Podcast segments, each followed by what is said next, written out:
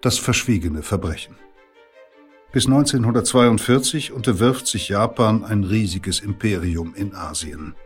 Aus den von Tokio beherrschten Gebieten verschleppt das Militär Zehntausende Mädchen und Frauen, die in Soldatenbordellen gefangen gehalten und als sogenannte Trostfrauen zur Prostitution gezwungen werden. Wer dieses Martyrium überlebt, bleibt davon ein Leben lang gezeichnet. Erst Anfang der 1990er Jahre bekommt die Mauer des Schweigens, die die Vergangenheit der betroffenen Frauen aus Scham und Verletzungen wie eine Festung umhüllt, erste Risse. Und nun wird das ganze Ausmaß des Verbrechens offenbar.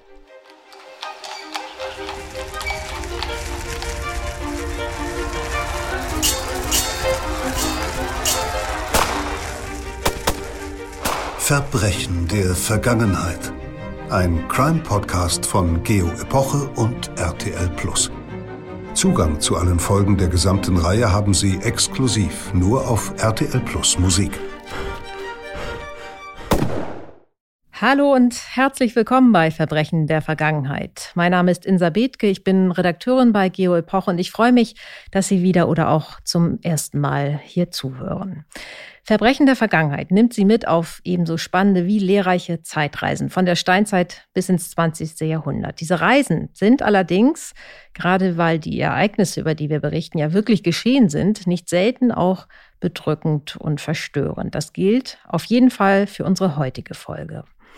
Wir rekonstruieren ein Kriegsverbrechen, über das lange Jahre geschwiegen wurde, auch von den Opfern selbst, obwohl dieses Verbrechen wahrhaftig monströs war in seiner Art wie in seinen Ausmaßen. Es geht um das Schicksal von Schätzungen zufolge bis zu 200.000 Frauen, die das japanische Militär zwischen 1932 und 1945 in sogenannte Troststationen sperrte. Doch was nach Orten von Nähe und Wärme klingt, das waren nichts anderes als menschenverachtende Vergewaltigungslager, Lager, in denen die Frauen zur Prostitution gezwungen wurden.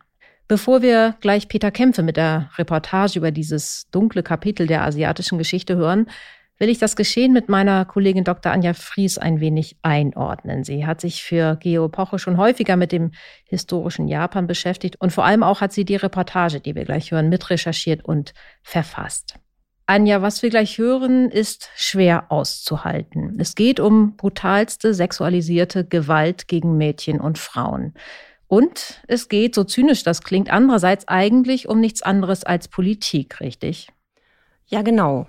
Dieses so lange verschwiegene Verbrechen war schlicht Teil einer Militärstrategie und zwar der Kriegsstrategie Japans. 1937 hat Japan äh, einen Eroberungsfeldzug in China begonnen und dieser gilt nach Ansicht einiger Historiker sogar als der eigentliche Startpunkt des Zweiten Weltkrieges.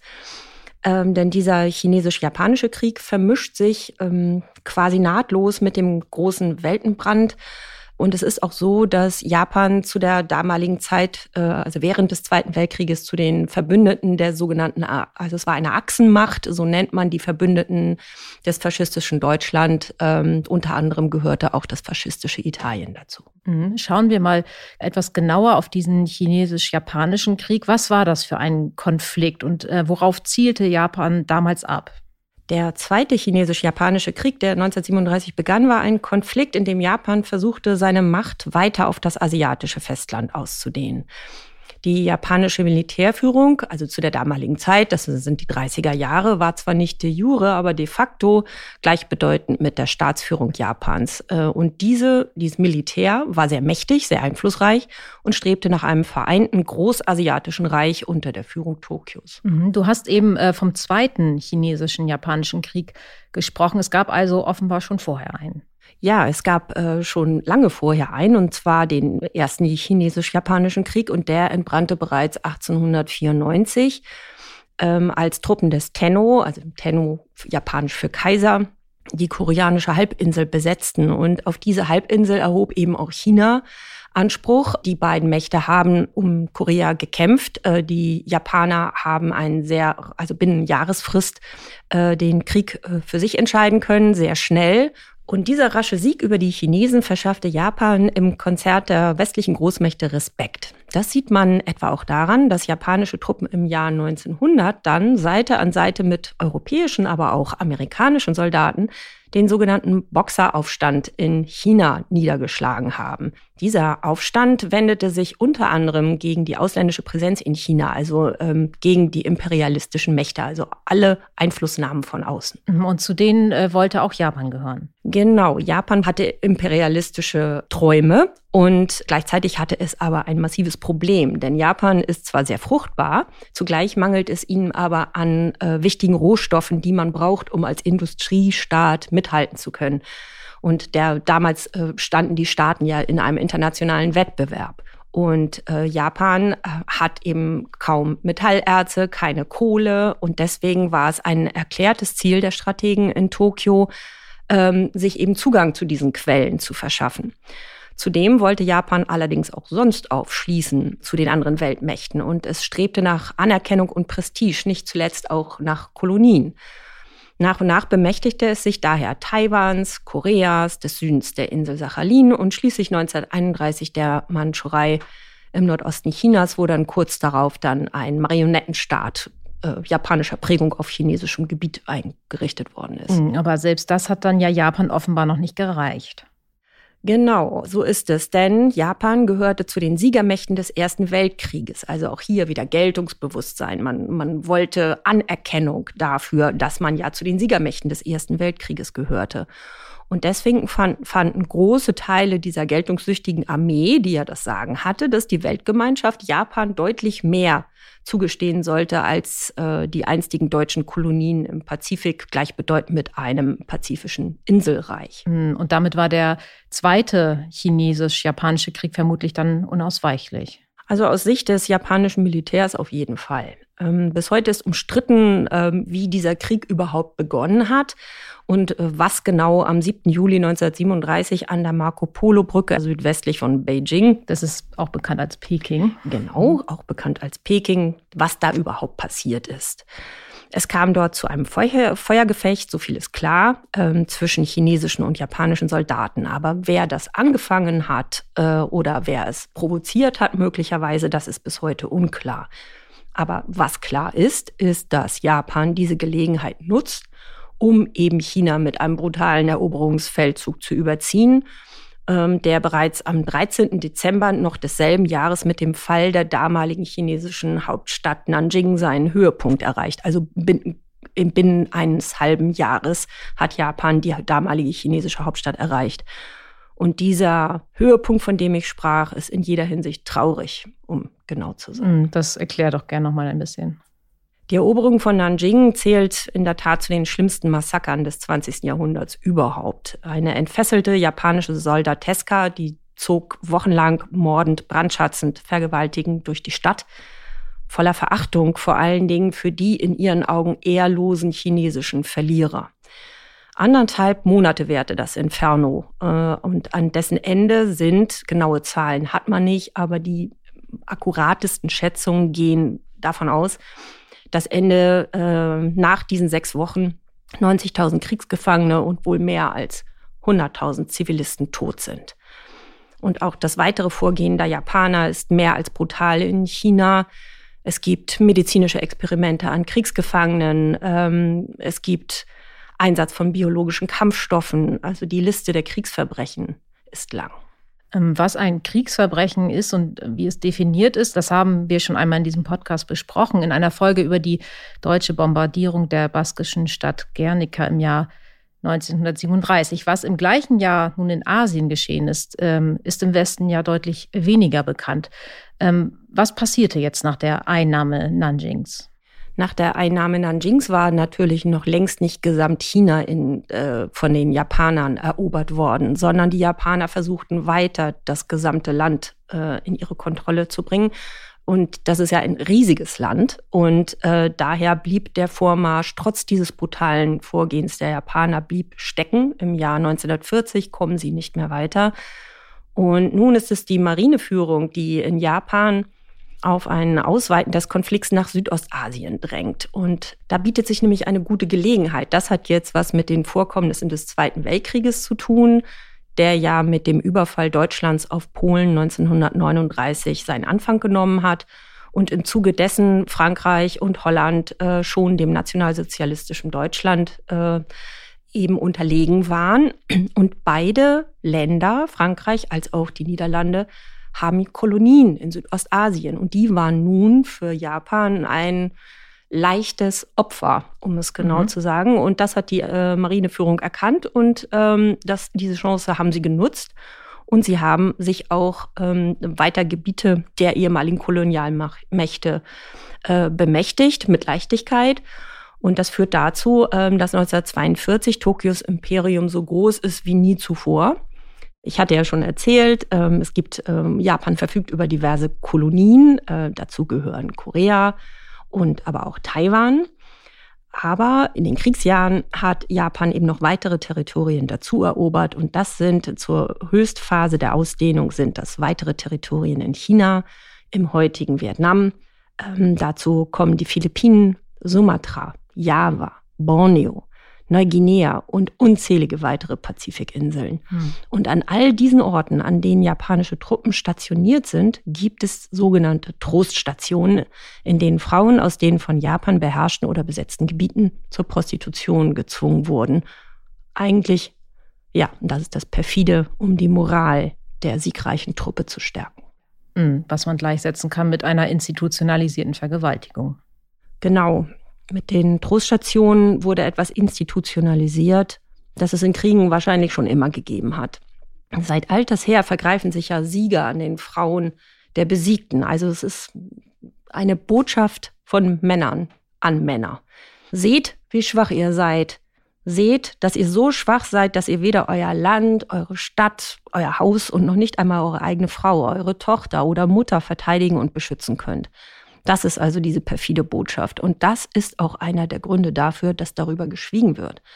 Von den Opfern, weil sie eben so vermeintlich Scham und Schande über die Familie gebracht haben und von ihren Angehörigen, also den Angehörigen der Opfer wiederum, die diese Scham und Schande nicht haben verhindern können. Und genau das ist nach dem Ende des Zweiten Chinesisch-Japanischen Krieges 1945, das übrigens ziemlich genau zusammenfällt mit dem Ende des Zweiten Weltkrieges in Asien und damit auch weltweit passiert. Was den Frauen in den Troststationen passiert ist, was sie dort erlebt haben, wurde totgeschwiegen von allen Seiten und in diesem Fall auch von den Tätern. Hm, und wie das Schweigen schließlich doch gebrochen wurde, wer es brach, das hören wir jetzt. Vielen Dank, Anja, dass du hier warst. Liebe Hörerinnen und Hörer, beachten Sie bitte noch den Hinweis, dass die folgende sehr berührende Geschichte Passagen enthält, die die Vorgänge in den japanischen Zwangsbordellen sehr genau schildern und wirklich verstörend wirken können. Das verschwiegene Verbrechen. Eine historische Reportage von Johanna Wieland und Anja Fries. Es liest Peter Kämpfe. Kim Sunduks Jugend endet im Januar 1937 an jenem Tag, als sie zusammen mit 30 anderen Frauen und Mädchen in einen Bus steigt, der sie in die koreanische Hafenstadt Busan bringen soll. Dort wartet ein Schiff. Die 17-Jährige will Arbeiterin in einer japanischen Fabrik werden. Kim Sunduk ist nie zur Schule gegangen. Von ihrem zwölften Lebensjahr an hat sie als Dienstmädchen versucht, sich selbst und ihre Familie über Wasser zu halten. Die Kims sind arme Bauern. Sie hungern. Erst recht seit ihr Vater tot ist. Er ist von japanischen Polizisten verhaftet und zu Tode geprügelt worden, weil er vom Tabak, den er anbaute, selber geraucht und damit gegen das Monopol der japanischen Kolonialherren verstoßen hatte. Beim Abschied weint das Mädchen und ist doch voller Hoffnung, denn eines Tages wird es zurückkehren mit Taschen voller Geld. So hat man es ihm versprochen. An jenem Tag beginnt Kim Sunduks Weg in die Hölle. 1937 ist Korea seit fast drei Jahrzehnten von Japan annektiert. Armee, Polizei, Verwaltung und Wirtschaft des Landes sind in Tokios Hand. Jeder Widerstand gegen die Kolonialmacht wird niedergeschlagen. Als sich Japans Militärführung nun anschickt, weite Teile Südostasiens zu erobern, brechen die dunkelsten Jahre seiner Herrschaft an. Vor allem die Kolonien Korea und Taiwan müssen dem ressourcenarmen Japan dringend benötigte Rohstoffe und Arbeitskräfte liefern. Ein paar Wochen nach ihrer Abreise erreichte Kim Sun-duk die Stadt Nagasaki in Japan. Doch sie wird nie in einer Fabrik arbeiten. In der ersten Nacht wurde sie in einem schäbigen Gasthaus gefangen gehalten und von einem hochrangigen Soldaten vergewaltigt. Er hatte eine Pistole, erinnert sie sich. Ich habe mich gefürchtet und versuchte wegzulaufen. Er sagte, dass ich das wieder und wieder erleben würde, ob es mir nun gefalle oder nicht. Wir wurden jede Nacht in die Zimmer von Offizieren gebracht, wurden jede Nacht vergewaltigt. Kim Sun-duk wird nach Shanghai verschleppt in ein Militärbordell. Über dem Tor ein Schild, Troststation. Kim wird zur Yanfu, zur Trostfrau. Trost das klingt nach menschlicher Berührung. Trost, Frau soll das Bild von der hingebungsvollen Geisha evozieren, die dem Krieger den Leib badet und salbt. Tatsächlich aber sind diese Frauen Zwangsprostituierte. Man schneidet ihnen den langen Zopf ab, der in Korea das Symbol für die Jungfräulichkeit ist. Du gehörst dir nicht mehr, bedeutet der Schnitt ins Haar. Du bist kein Mädchen mehr. Wenn die Truppen verlegt werden, werden auch die Frauen zu den neuen Stützpunkten transportiert, auf Lkw, manchmal auf Booten. Kim hört Geschützfeuer, sieht Kriegstote, sieht Hunde, die Leichenteile auffressen. Entkommen kann sie nicht. Insgesamt wird das japanische Militär zwischen 1932 und 1945 in den von ihm beherrschten Gebieten je nach Schätzung bis zu 200.000 Frauen zur Prostitution zwingen. Es entstehen vermutlich mehr als tausend Einrichtungen zur Krankheitsprävention und Hygiene, wie eines der ersten Soldatenbordelle genannt wird. Sie werden an allen Truppenstandorten eingerichtet, etwa in den besetzten Teilen Chinas, auf den Kurilen im Norden bis zu den indonesischen Sunda-Inseln im Süden, von Neuguinea im Südosten bis Birma im Westen. Viele missbrauchte Frauen sind aus Taiwan, den Philippinen, Malaysia, Indien oder Indonesien verschleppt worden. Über die Hälfte der Zwangsprostituierten aber stammt aus Korea. Die jüngsten sind zehn Jahre alt. Mit dem Beginn des japanischen Eroberungsfeldzuges in China im Sommer 1937 verschärft sich die Lage der Koreaner. Tokio verlangt, alle Kräfte in den Dienst des Krieges zu stellen – Hunderttausende Koreaner werden zu Arbeitsdiensten genötigt, um die japanische Wirtschaft zu stützen oder, wie die Trostfrauen, die Moral der Truppe zu stärken. Im Dezember 1937 erreichen die Truppen des Tenno Chinas Hauptstadt Nanjing. Heute ist der sechste Tag von Dantes modernem Inferno, notiert der amerikanische Chirurg Robert Wilson im Dezember 1937 im Tagebuch – geschrieben in großen blutigen Lettern der Gewalt und Vergewaltigung. Wilson ist einer der letzten Ärzte, die beim Einmarsch der japanischen Truppen in der alten chinesischen Hauptstadt Nanjing geblieben sind. Er wird Zeuge eines Massakers, bei dem innerhalb von sechs Wochen 90.000 Kriegsgefangene und wahrscheinlich mehr als 100.000 Zivilisten ermordet werden. Wilsons Krankenhaus wird zum Flüchtlingslager, in das sich Frauen vor den Massenvergewaltigungen zu retten versuchen. Systematisch durchsuchen japanische Soldaten die Häuser. Ihre Frage nach Hua Gunyang, nach jungen Mädchen, wird zum Schreckensruf in der besetzten Stadt. Alle Frauen sind in Lebensgefahr, unterschiedslos vergewaltigen Offiziere wie einfache Mannschaften Zehnjährige und Achtzigjährige. Sie reißen Schwangeren die Ungeborenen aus dem Leib. Sie vergehen sich am Tag auf offener Straße an ihren Opfern, zwingen Familien bei den Gewaltakten zuzuschauen, bajonettieren oder ersticken Kinder, wenn sie im Wege sind. Sie foltern Frauen sexuell und denken sich grausame Vergewaltigungsspiele aus. Die meisten Frauen werden ermordet. Die Gräuel von Nanjing erschrecken selbst den japanischen Generalstab. Folter, Vergewaltigung, Mord an Zivilisten bedrohen die Ehre der kaiserlichen Armee. Mit einer marodierenden Soldateska aber ist der geplante Blitzkrieg gegen China nicht zu gewinnen. Der Generalstab fürchtet Aufstände der empörten Bevölkerung. Doch wie hebt man die soldatische Moral? Wie kanalisiert man Brutalität, wenn man sie doch als Kampfkraft braucht? Der Plan kommt aus dem Heeresministerium und er ist so einfach wie obszön. Um unkontrollierte Vergewaltigung zu verhindern, wird Vergewaltigung institutionalisiert. Zwangsprostitution ist fortan ein Teil der japanischen Kriegsführung.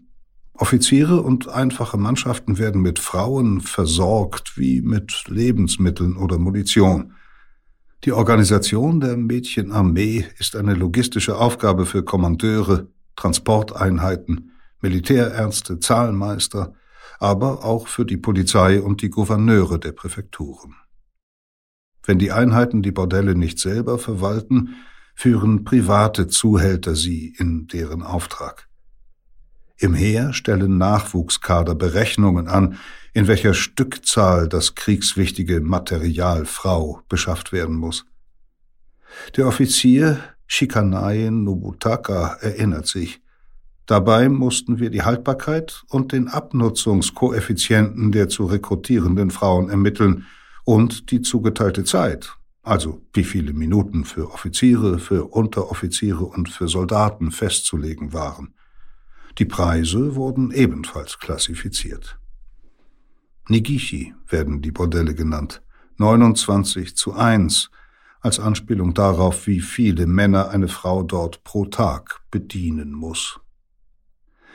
Die Ausstattung der Vergewaltigungslager ist immer ähnlich, ob die nun in Baracken, requirierten Villen, Hotels, Schulen oder Klöstern eingerichtet werden. Eine Zelle und daneben wieder eine Zelle, eine jede gerade groß genug, um sich darin niederzulegen.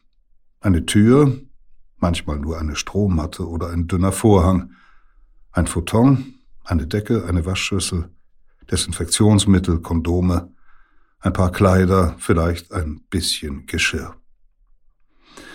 Die meisten Bordelle sind mit Stacheldraht umgeben, von Posten bewacht. Frei haben die Frauen, wenn überhaupt, nur an ein oder zwei Tagen im Monat. Viele der Trostfrauen verlassen die Station jahrelang nicht. Ende der 1930er Jahre lebt Kim Sun-duk in einem Militärbordell in Nanjing.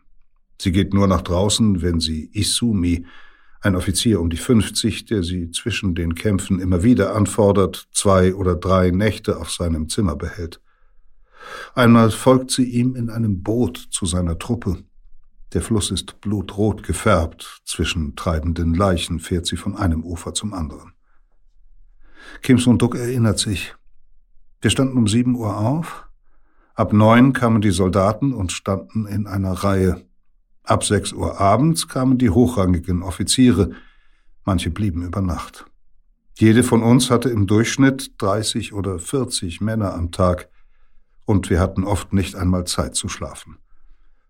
Die Soldaten pöbeln, wenn ihr Vorgänger zu lange braucht, oder feuern ihn an.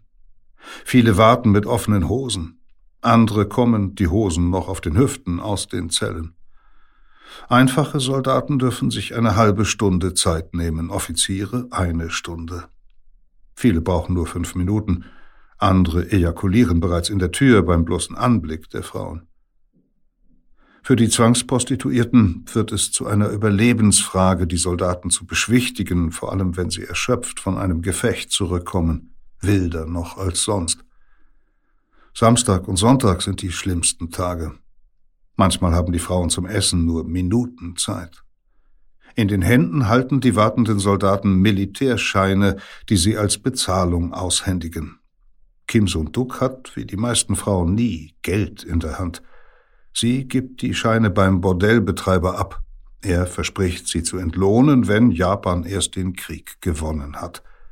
Die Kosten für Kleider, Essen, Kosmetik zieht er von ihrem Lohn ab. Das Lager ist eine Hölle mit strengen Regeln.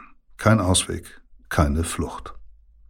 Irgendwann erstarrt Kim Sunduk vor Angst, vor Scham, vor Schmerz. Sie hofft nicht länger, sie wehrt sich nicht, sie stellt sich tot. Und manchmal nimmt sie sich vor, wirklich zu sterben. Ich dachte daran, in den Fluss zu springen. von irgendeinem hohen Ort zu springen oder in ein Auto zu laufen, aber ich habe es nie geschafft. Die Militärärzte sind der Schrecken im Schrecken. Ihre Aufgabe ist die Prävention von sozialen Krankheiten, die den Körper schwächen, Familien bedrohen und das Vaterland ruinieren, wie es in einer Vorschrift heißt. Oft sind sie die Ersten, die die Neuankömmlinge vergewaltigen.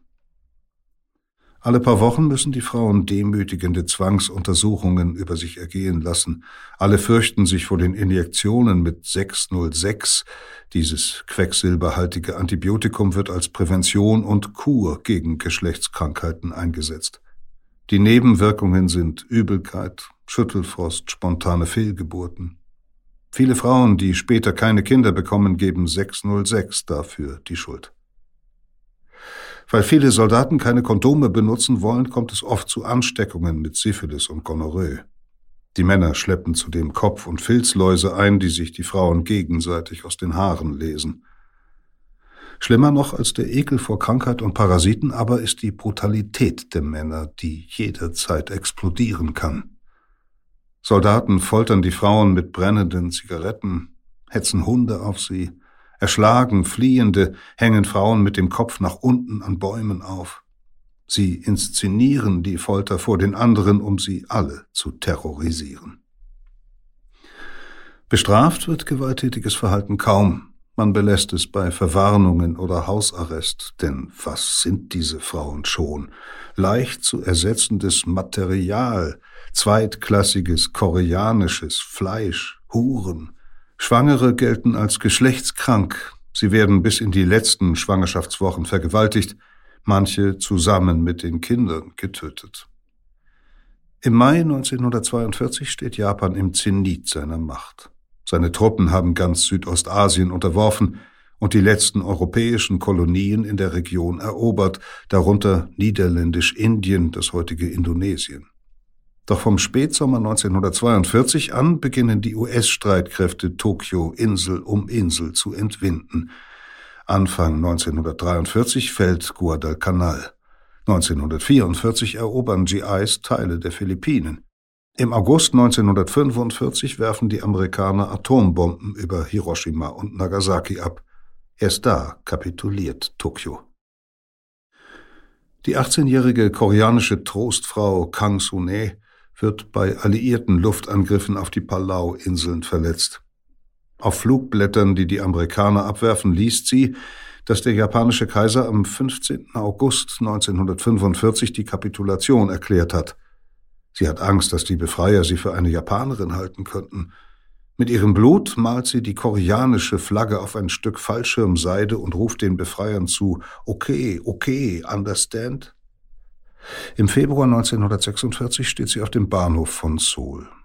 Ihr fehlen mehrere Zähne. Die haben japanische Soldaten ihr ausgeschlagen. Kang Sune trägt ein dünnes Sommerkleid und hat Hunger. Für sie, wie für alle Heimkehrerinnen, beginnt die Zeit des Schweigens. Sie wird 45 Jahre dauern und keiner fragt.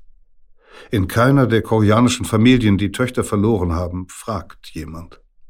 Es schweigen auch die japanischen Täter und die alliierten Befreier, obwohl Beweise existieren, obwohl GIs Frauen aus Bordellen befreit haben. Vor dem Internationalen Militärgerichtshof für Fernost von 1946 bis 1948 stehen zwar die Täter von Nanjing vor Gericht, nicht aber jene Generäle, die die sexuelle Ausbeutung geplant und organisiert haben. Es ist, als hätten Kim Sun-duk, Kang Sune und all die anderen Zwangsprostituierten aus Korea, Taiwan, Malaysia, Indien, den Philippinen oder Indonesien nicht existiert. Auch die Frauen schweigen. Ich habe mich so geschämt, sagt etwa Mun Pi dass mir das zugestoßen ist. Alle waren schockiert, als sie mich sahen. Sie sagten, es sei so, als ob ich aus dem Grab zurückgekommen wäre. Alle dachten, ich sei gestorben. Ich konnte meiner Mutter nicht erzählen, was ich gemacht habe. Also lügt sie, behauptet, sie habe in einer Fabrik gearbeitet, behauptet, sie sei zur Schule gegangen. Die unausgesprochenen Worte sind wie Steine, aus denen sich nach und nach eine Mauer zwischen den jungen Frauen und ihren Familien aufbaut und schließlich auch zwischen den Frauen und der koreanischen Gesellschaft. Viele brechen den Kontakt zu Verwandten ab. Sie empfinden das Redeverbot als ebenso unerträglich wie die Furcht, ihre Schande könnte ans Licht kommen. Kim Sung-duk flieht nach Seoul, weil sie das Gefühl hat, dass daheim die Leute hinter ihrem Rücken über sie reden. Moon Pil-ki geht, als die Mutter einen Ehemann für sie sucht. Ich konnte den Gedanken nicht ertragen, jemandes Frau zu werden, nicht mit dieser Vergangenheit. Die Konspiration des Schweigens stößt die Frauen in Armut, in Einsamkeit. Kaum einer gelingt es, eine Familie nach den Regeln der strengen patriarchalischen, konfuzianisch geprägten koreanischen Gesellschaft zu gründen. Eine Frau aber ist nichts ohne einen Mann, ohne Kinder. Viele sind unfruchtbar aus den Vergewaltigungslagern zurückgekehrt. Sie sind auch in ihrer eigenen Wahrnehmung zu tauben Gefäßen geworden und damit wertlos. In einer paradoxen Umkehr nehmen sie die Schuld auf sich. Sie haben versagt. Manche torkeln, wenn sie sich nicht ganz zurückziehen, von Mann zu Mann, hin und her gerissen zwischen der Sehnsucht nach Geborgenheit und gesellschaftlicher Anerkennung einerseits und dem Ekel vor der sexuellen und emotionalen Berührung mit dem anderen Geschlecht. Die einst von Tokio kolonisierten Länder müssen ihre Beziehungen zu den ehemaligen Herren normalisieren. Südkorea, seit dem Kriegsende von kommunistischen Norden abgetrennt, braucht für den Wiederaufbau japanische Wirtschaftshilfe. Und so spricht niemand über die Trostfrauen. Es gab nie einen besonderen Mann in meinem Leben, sagt Moon Pilgi. Ich weiß nicht, was das heißt, sich verlieben. Ich habe mich immer erschrocken, wenn mich einer angefasst hat. Ich konnte das nicht ertragen. Sie sagt es ohne Klage, ohne Resignation, ohne Gefühl. Die Einsamkeit in diesen nüchternen Worten versteckt ist nicht zu ermessen. Mon Pilgi eröffnet eine Bar, bedient betrunkene Männer, widerwillig. Sie muss ja leben. Für alleinstehende Frauen ihrer Generation gibt es keinen Beruf, keine ehrenhafte Weise, den Lebensunterhalt zu verdienen. Sie will nicht auffallen. Sie will in der Normalität verschwinden. Irgendwann tut sie sich mit einem Mann zusammen. Er war acht Jahre älter als ich. Wir mochten uns eigentlich nicht sehr. Er trank, er hat mich gequält. Ich habe versucht, ihn zu verlassen, aber immer vergebens. In Canzonets Seele formt das Schweigen eine stählerne Kette, die ihr die Brust einschnürt. Auch sie leidet an Albträumen, an Angstattacken. Sie meint zu ersticken an der wilden Wut, die keinen Adressaten findet. In ihrem Körper schmerzen die Bombensplitter. 1977 versucht Kang Sune von einer Brücke zu springen. Ein Mann zieht sie zurück. Sie beschimpft ihren Retter. Bis 1990 werden die Trostfrauen in Südkoreas Schulbüchern nur am Rande erwähnt, nicht anders als in Japan, das sich bis heute weigert, die von seinen Truppen begangenen Untaten als Kriegsverbrechen zu bezeichnen. Nur die Opfer sind voller Scham. Ihre Entehrung gilt als Schande für die Frauen, ihre Familien, das ganze Land. Die Trostfrauen werden so zum Symbol einer Nation, die nicht an die Zeit der Schande erinnert werden will. Auch daher wohl lehnt es Seoul lange ab, ein Denkmal für Zwangsprostituierte auf dem Gelände der Gedenkstätte für die Opfer des japanischen Kolonialismus zu errichten, aus Platzgründen, wie es heißt. Doch im Jahr 1990 bekommt die Mauer des Schweigens Risse. Eine Aktivistin veröffentlicht einen Artikel zu dem Thema und ruft ehemalige Zwangsprostituierte auf, sich zu melden. Bald schließen sich etliche Frauenhilfsorganisationen zusammen, um die Betroffenen zu unterstützen. Im August 1991 sagt die erste Frau öffentlich aus. Kim Sung-duk sieht den Bericht im Fernsehen und macht wochenlang nachts kein Auge zu. Mehr als 45 Jahre lang hat sie geschwiegen. Nun ist es genug. Auf einer Polizeistation gibt sie ihre Zeugenaussage zu Protokoll, dann geht sie nach Hause und legt sich schlafen. Welche Erleichterung, denkt Kim, als mehr und mehr ehemalige Trostfrauen den Mut finden, das Unsagbare auszusprechen, laut und öffentlich. Plötzlich war ich nicht mehr allein mit meinen Albträumen. Als ich endlich herauslassen konnte, was ich in meinem Herzen verschlossen hatte, ließ auch der Schmerz etwas nach. Pilgi zögert lange, ehe sie sich meldet. Doch dann denkt sie, ich bin jetzt alt, was habe ich denn zu verlieren? Meine Ehre? Ha, welche Ehre denn? Sie und andere ehemalige Zwangsprostituierte fordern von Tokio eine offizielle Entschuldigung für das, was ihnen angetan wurde. Mehrmals entschuldigen sich Japans Regierungsvertreter in den 1990er Jahren und äußern öffentlich ihr Bedauern für das angerichtete Leid. Nur fein gewählte, diplomatisch abgestimmte, zu nichts verpflichtende Formulierungen reichen Kim Sung-duk und Moon Pil-gi nicht aus. Sie bemerken beide sehr wohl, dass sich der japanische Premierminister bei einem Staatsbesuch in Seoul im Juli 1996 mit seiner Entschuldigung an die südkoreanische Regierung wendet und ausdrücklich nicht an sie persönlich. Das Wort Owabi, das er dabei wählt, empfinden sie als unangemessen. Es ist eine entschuldigende Höflichkeitsfloskel, die man zum Beispiel benutzt, wenn man jemanden in der U-Bahn anrempelt. Erst 2015 schließen Japan und Südkorea ein Abkommen der Versöhnung. Tokio bittet darin die Frauen um Entschuldigung und sagt die Zahlung von einer Milliarde Yen in eine Stiftung zu, die das Leid der betroffenen Koreanerinnen mildern soll.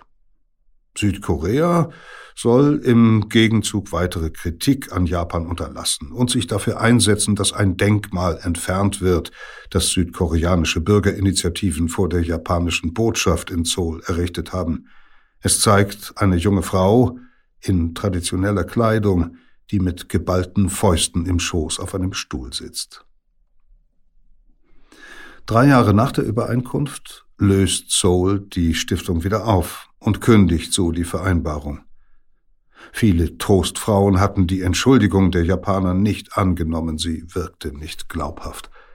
Die Betroffenen und ihre vielen Unterstützer fordern, dass Tokio endlich offiziell die Verantwortung übernimmt und Entschädigungen zahlt. Kim Sunduk erlebt das alles nicht mehr.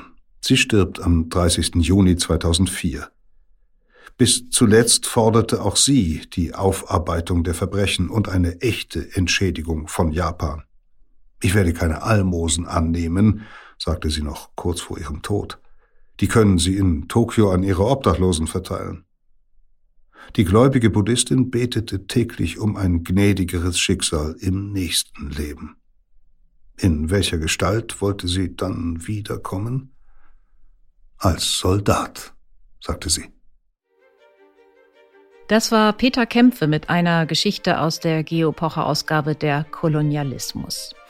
An dieser Stelle noch, wie fast immer, der Hinweis darauf, dass Sie uns auch bequem lesen können. Unsere Digitalbibliothek Geo Epoche Plus bietet Zugang zu mehr als 2000 historischen Reportagen.